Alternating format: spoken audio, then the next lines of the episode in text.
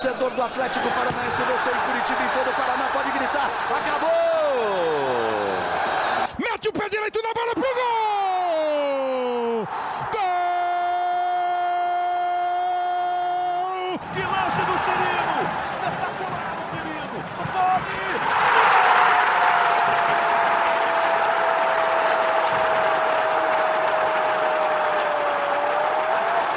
Sabe de quem? Do Atlético! Fala galera atleticana! Começa agora mais um podcast do Atlético no GE. Essa é a edição 72 e vamos falar da final da Copa do Brasil. Não podia ser diferente nessa reta final de temporada. Eu sou Guilherme Moreira, repórter do GE. Estou com Nádia Mauad, repórter do Globo Esporte. Tudo bem, Nádia? Fala, Gui, um prazer estar aqui com vocês para falar um pouquinho sobre esse primeiro jogo da final da Copa do Brasil. É isso aí. Também estamos com o Alexandre Senechal, fazendo sua estreia aqui no podcast do GE. Belezinha, meu parceiro? Fala, Gui. Oi, Nádia, tudo bem? Pô, estreia, né? Estreia, espero que com o pé quente, né? Tem uma final decisiva aí para o Furacão agora, começa domingo. Estamos todos em Minas, né? Estamos em BH aqui para mais uma decisão do Atlético na temporada 2021. É isso aí. O assunto é bom, né? Quando é final, é gostoso de falar. Mas a gente já vai pro, puxar esse assunto principal aqui, que está chamando o podcast, que é o Renato Kaiser, centroavante do Atlético, artilheiro do Atlético na temporada, com 12 gols. E ele é dúvida para essa partida, e a gente tem uma repórter super bem informada que vai contar para a gente. Ele é dúvida mesmo, vai jogar, não joga. Ele que se machucou em 24 de novembro, naquela entrada do Reinaldo, lateral do São Paulo, machucou o tornozelo. E desde lá, a Nádia Mauad vem trazendo atualizações sobre o Kaiser, sobre a situação do Kaiser para essa final, né? Para as duas finais da Copa do Brasil. Nádia, conte tudo e não esconda nada do Renato Kaiser e, e a sua probabilidade de jogar a final. Olha, eu acredito que ele joga, isso é informação e palpite, tá? Acredito que ele começa jogando pela importância dele para o elenco, pela importância dele para a Copa do Brasil. Acredito sim que ele começa jogando, tá, segue fazendo um tratamento muito intensivo. Ele tem treinado normalmente com o elenco no CT do Caju e ele sai do treino, já coloca gelo, segue o tratamento para estar bem para essa partida, para as duas finais contra o Atlético Mineiro. Lembrando, como você bem disse, o Kaiser sofreu uma entorse no tornozelo esquerdo, sofreu uma lesão no ligamento no jogo contra o São Paulo, naquela entrada do Reinaldo, já no vestiário do Morumbi, ele falava o tempo inteiro para os colegas, para todo o elenco, que estava muito preocupado, chateado, com medo do que poderia ter acontecido, afinal ele quer estar tá em campo para essas duas decisões, chegou em Curitiba, durante todo o trajeto do voo, veio imobilizado, fez exames, o resultado apontou essa lesão no ligamento, ele já iniciou um tratamento intensivo junto com os médicos, tanto no CT do Caju quanto em casa, gelo, todos os tipos de tratamento que vocês podem imaginar. Tanto que ele chegou a dizer para a comissão técnica, a diretoria, que queria estar em campo já pelo Atlético no Campeonato Brasileiro, porque o Atlético estava naquela situação delicada, muito próximo da zona de rebaixamento, e ele queria ajudar o time, o que não aconteceu. Ele até foi para campo algumas vezes, chegou a dar voltas no gramado, tornozelo voltou a inchar, seguraram da partida contra o Cuiabá, seguraram também do jogo contra o Palmeiras, mas o que eu digo é que ele tem treinado com o elenco, segue fazendo tratamento, o tornozelo segue um pouquinho inchado, mas especialmente para tentar recuperar a força. O tornozelo esquerdo é o pé de apoio do Renato Kaiser. Tudo bem, ele chuta com as duas pernas, com os dois pés, mas o, o, a perna esquerda é o pé de apoio, ou seja, é até mais importante, que é o que dá, tem que estar tá forte, o pé tem que estar tá forte, tornozelo forte para ele conseguir bem. A informação que eu tenho é que o Alberto Valentim quer muito contar com o Renato Kaiser e que ele começa jogando essa partida, sim, contra o Atlético Mineiro no Mineirão.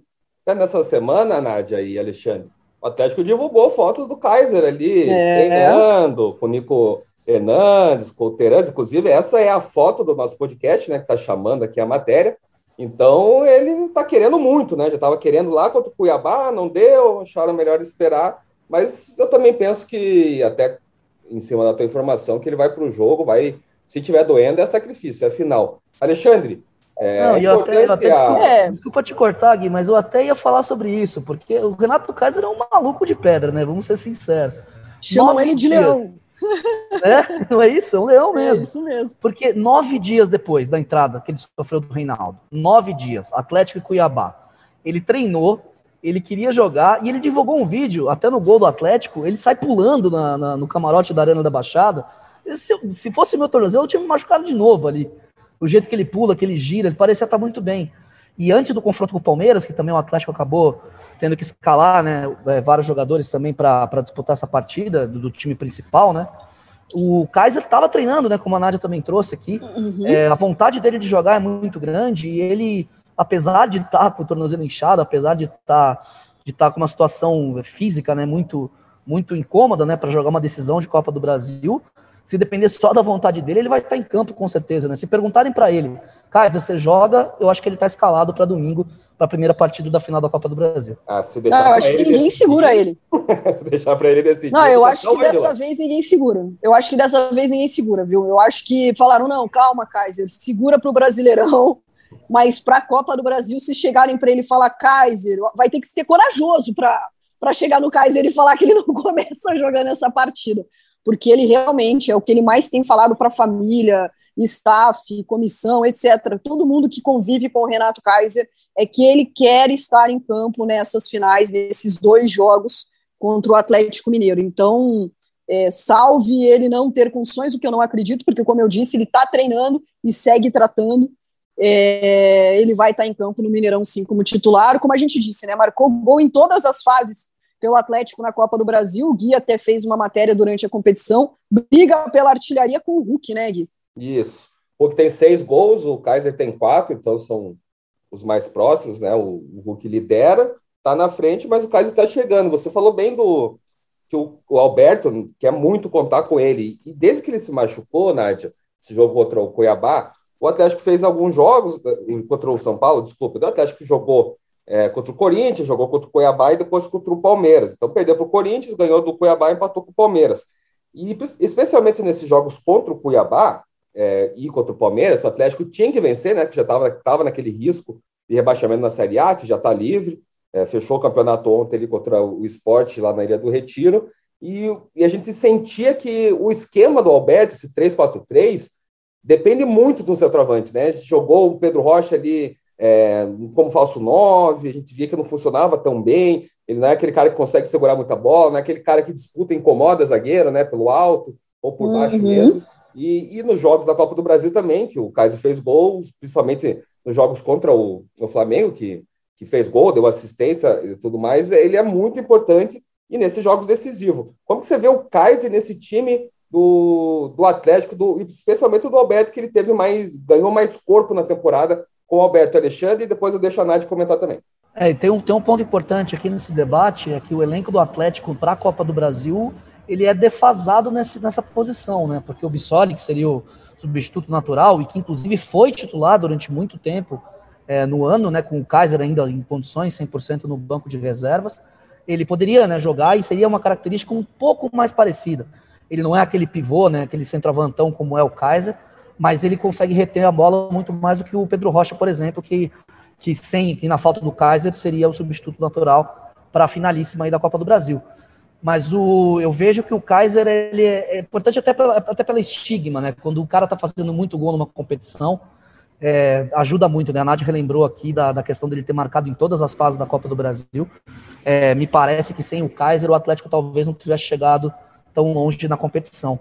Então eu vejo que acho que a presença do Kaiser é mais do que a condição física dele ou o fato dele ser um centroavante nato que pode pode funcionar muito bem ali com uma parede, mas a presença dele como nome, como tudo que ele fez durante durante a competição do Atlético, eu, eu vejo como fundamental para que o Furacão entre com mais confiança, para que entre para poder jogar com aquela, aquela, aquela famosa né, de igual para igual aí com, com, o campeão brasileiro no primeiro jogo no Mineirão.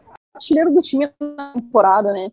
Querendo ou não, ele começa a temporada como titular, acaba perdendo espaço, como o Gui falou, é, para o próprio Matheus Babi, porque entra numa sequência de jogos sem marcar, com a lesão do Matheus Babi, ele volta a ganhar a chance, lembrando que o Atlético pediu para o Cruzeiro o retorno do Guilherme Bissoli, que estava emprestado ao time mineiro, o Kaiser, o Atlético chegou a pensar, inclusive, em negociar o Renato Kaiser, Exatamente. mas ele voltou a entrar numa boa sequência, é um jogador importantíssimo dentro do esquema do Alberto.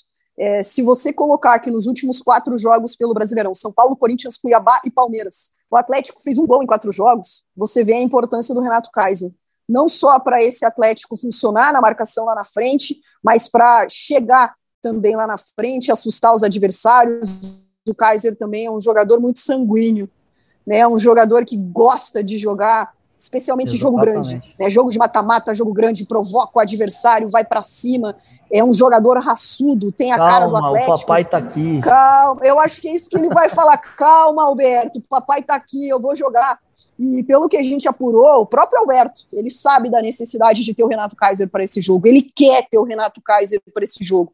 Então, se o Kaiser quer, o Alberto quer, quem só vetaria o Renato Kaiser seria o departamento médico. E como eu disse, eu quero ver quem vai ter coragem de dizer isso para ele.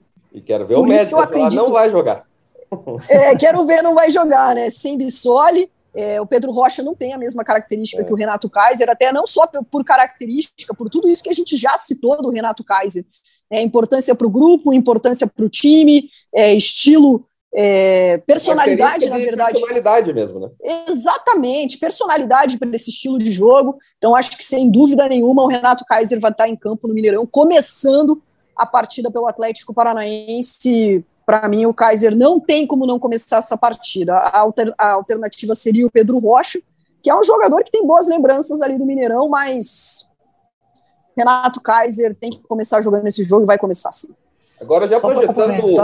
Fala. Só para complementar ali, só a informação da Nádia, ali, que de fato né, o Renato Kaiser é o artilheiro com 12 gols da temporada. Isso. Um a mais do que o Nicão, né? E artilheiro da Copa do Brasil, como a gente já citou, com quatro gols, do Atlético, né? Dois gols atrás do Hulk. E no Brasileirão ele também é o artilheiro do time, né? Ao lado do Davi Terança, os dois fizeram seis gols na Série A de 2021. E o engraçado é que o Renato Kaiser não é unânime na torcida. Mesmo com, com, com, esses números, mesmo sendo artilheiro da Atlético da temporada, nas, nas três competições, tem muita gente. E olha, eu vou ser sincero, tecnicamente, como jogador, eu prefiro o Matheus Babi. O Matheus Babi está fora há muito tempo, não joga essa temporada. Então, é, o Renato Kaiser assumiu a, a responsa e está respondendo bem. O cara que é artilheiro olha, eu mandei da uma, temporada, não é... tem que falar, né? Mandei uma mensagem para uma fonte aqui agora para perguntar como é que está o Renato Kaiser. A resposta foi o seguinte: o Kaiser vai para o jogo de qualquer jeito. Olha. É o que a gente vem falando aqui. Então, você que está escutando nesse momento ainda o nosso podcast, você já sabe que o Kaiser vai para o jogo, já sabia lá no começo, e agora mais uma confirmação é. da Nádia com uma outra fonte, que ela tem várias fontes aqui no nosso futebol paranaense. Alexandre, olha o, título já... aí, olha o título aí do podcast aí, ó. Vai jogar de qualquer jeito. É, vai jogar de qualquer jeito. Kaiser, vai jogar de qualquer jeito ninguém segura o Renato Kaiser. Era, era, o que a gente vinha falando, a leitura que a gente faz, e eu até me surpreendi, né? Porque o Kaiser, é, antes do jogo contra o Cuiabá, ele vinha falando muito que ele queria jogar. E internamente o pessoal no Atlético estava até preocupado, né? E falando, Nádia, a recuperação dele está sendo boa, ele quer muito jogar, e o Atlético segura ele, porque o, o tornozelo deu uma enxada. E isso deu uma preocupada. E depois ele volta a se recuperar e o Atlético está fazendo de tudo para ter esse jogador. E eu falo, para jogar é, dentro das características que o Atlético joga, especialmente em mata-mata, esse Atlético eu não digo que depende, tá? Porque é muito forte dizer que depende, mas precisa do Renato Kaiser. Boa, boa definição da importância do, do Atlético, Nath. Alexandre, já projetando o jogo, é, o Atlético enfrenta um dos melhores times do Brasil, né? Campeão brasileiro. Só que a gente teve esse cenário contra o Flamengo na semifinal, né? Também é era um dos melhores times do Brasil. Quem sabe naquele momento lá falava que era o melhor time do Brasil no, no momento. E o Atlético vai lá e elimina o Flamengo, empatando em casa e ganhando de 3 a 0 com autoridade lá no Maracanã. Agora, nessa partida contra o Galo, é, é a inversão de mando, né? O Atlético joga a primeira fora e a segunda é em casa. Qual que é o tipo de estratégia que você acha que o Atlético tem que ter nesse confronto de 180 minutos? Quando eu vejo o Atlético jogar, Gui, eu me lembro de uma máxima, que é de um esporte que a Nádia Mauad gosta muito, do futebol americano. Uhum. E o marido da Nádia também, o Fernando Rudinick, gosta demais também desse esporte. É bom, é bom comentar aqui o futebol americano eles falam, né, que grandes ataques ganham jogos e grandes defesas ganham campeonatos. É a cara do Atlético. O Atlético soube mostrar, é a cara do Atlético, né, é né, Nádia? É a cara do Atlético. O Atlético Resumiu soube muito bem, Alexandre. E não só contra o Flamengo. O Atlético atuou também assim, muito, muito, é, muito, muitos minutos da, do confronto já contra o Santos.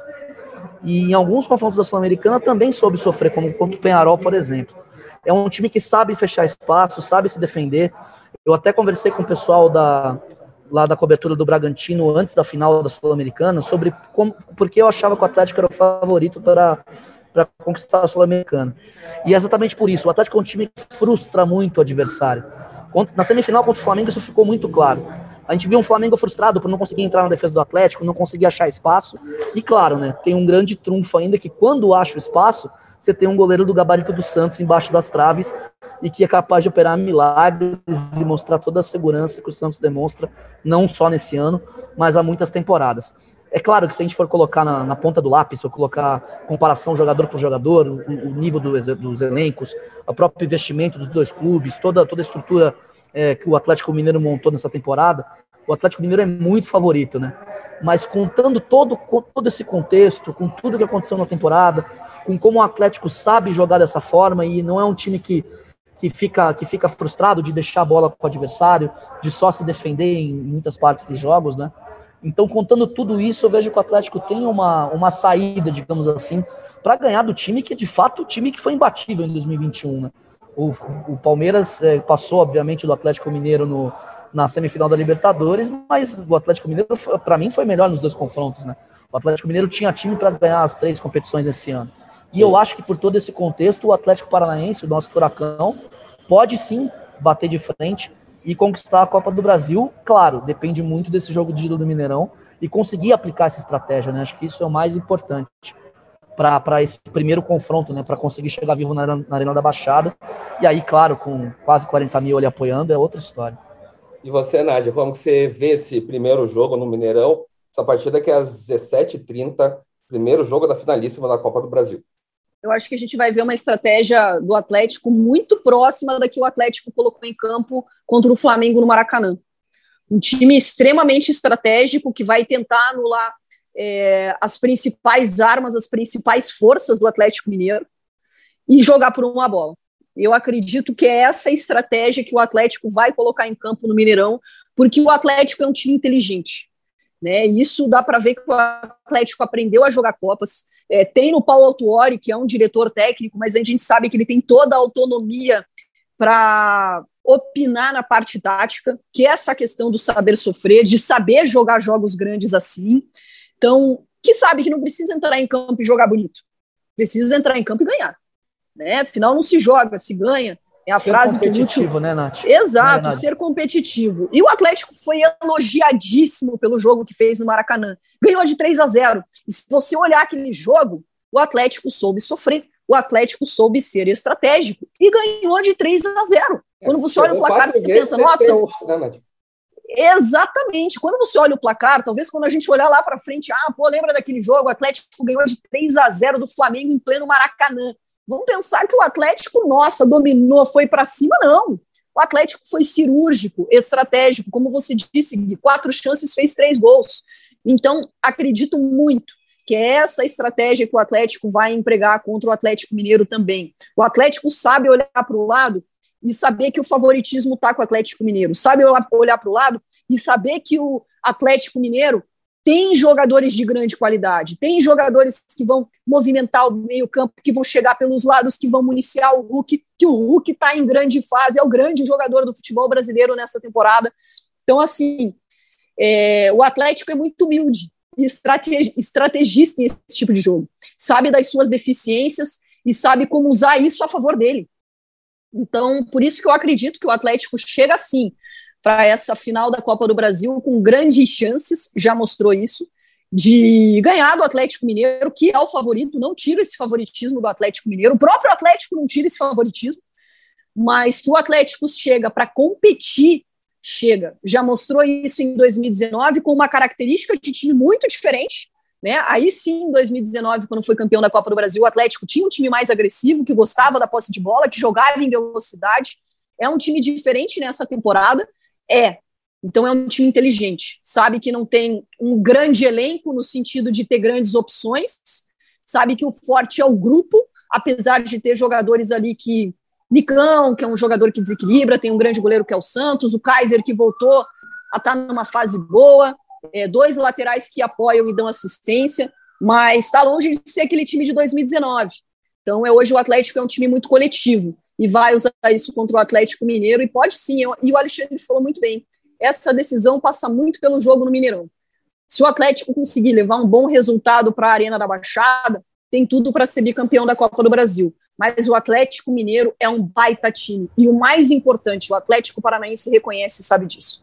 É, o Atlético Mineiro, eu posso dizer que ele já teve melhor momento em futebol apresentado, né? Você ver o Atlético Sim. Mineiro jogar e falar, porra, esse time tá bem demais.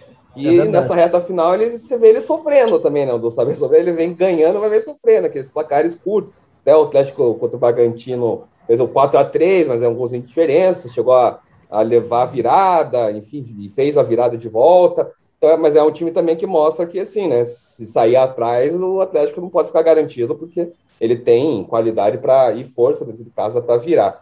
No meu podcast, aqui, quando eu comando, pessoal, eu costumo fazer, eu, eu, tenho uma tradição de colocar os convidados, né, que não fiquem em cima do muro. Tem que dar o palpite para as partidas. Eu vou começar hoje ficando em cima do muro. Eu vou colocar um a um. Mas aí não faz sentido. Ah, parceirão, hein? Não, tem que ser os, os, os, convidados que tem que responder. Eu vou ficar em cima do muro. Vou ficar no 1 um a 1 um no, nesse primeiro jogo da final. Quero saber de você, Alexandre, quanto que vai dar essa primeira partida aí?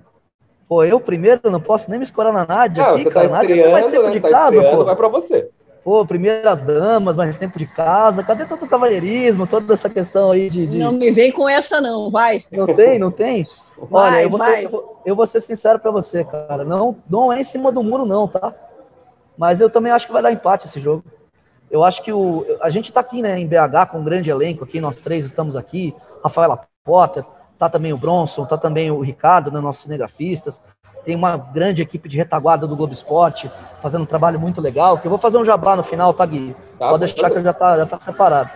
Mas assim, a gente conversa, a gente, as pessoas em Belo Horizonte acham que vai ser uma lavada do Atlético Mineiro, né? E eu acho que até pelo estádio estar lotado, se o Furacão conseguir segurar nos primeiros minutos, repetir um pouco da estratégia do que, do que aconteceu no Maracanã contra o Flamengo, é claro que teve um gol do Atlético muito cedo lá, né? Mas assim, mesmo que segure no 0 a 0 eu acho que até a própria torcida começa a jogar contra, entre aspas, sabe? De acontecer a, a cobranças, de ter vaias, de ter, sabe, aquele, aquele murmurinho. Até não aquele, vai, mas aquele silêncio, né? Aquele silêncio Exato. escuta, né? Você começa a escutar os jogadores, aquele clima e a gente, tenso. E a gente, até assim, agora, agora sim, a Nádia, a experiência da Nádia é muito mais importante do que a nossa, é claro. De tempo de, de, de campo, né? De estar lá dentro, de sentir isso. Você vê que os jogadores sentem também, né? Então eu acho que se o Atlético conseguir segurar nos primeiros minutos, eu não vejo é, um empate aqui em Minas um absurdo, não. Eu acho que talvez seja 2 a 2 para ter bastante emoção no jogo. E você, Nádia? Ah, eu, acho que vai, eu acho que vai ser um jogo muito difícil, sabe, gente? Eu acho que vai ser um jogo muito difícil. É, acho muito difícil o Atlético Mineiro não marcar gol, jogando em casa, Mineirão lotado, é, vem de uma conquista de campeonato brasileiro, é, épica, né, histórica, né? Foram dias de festa aqui em Belo Horizonte. A gente vê o torcedor do Galo muito confiante, realmente. Então, assim, eu acho muito difícil o Atlético Mineiro não fazer gol. E também acho muito difícil o Atlético, dentro dessa proposta, não fazer o dele. Então, acho que o empate, um a um, é uma, é, é uma aposta segura, não fico em cima do muro. É, mas se eu fosse apostar, seria no empate em um a um, com o Galo fazendo um, o Atlético fazendo outro. É um bom resultado para levar para a Arena da Baixada. Se não, por ser um jogo extremamente difícil, e vai ser difícil. É, uma derrota de 1 a 0 não é um placar que o Atlético tenha tanta dificuldade para reverter dentro de casa na Arena da Baixada. Eu acho muito difícil o Atlético vencer, o Paranaense. Mas o Atlético já mostrou que é o time do impossível tantas vezes, né?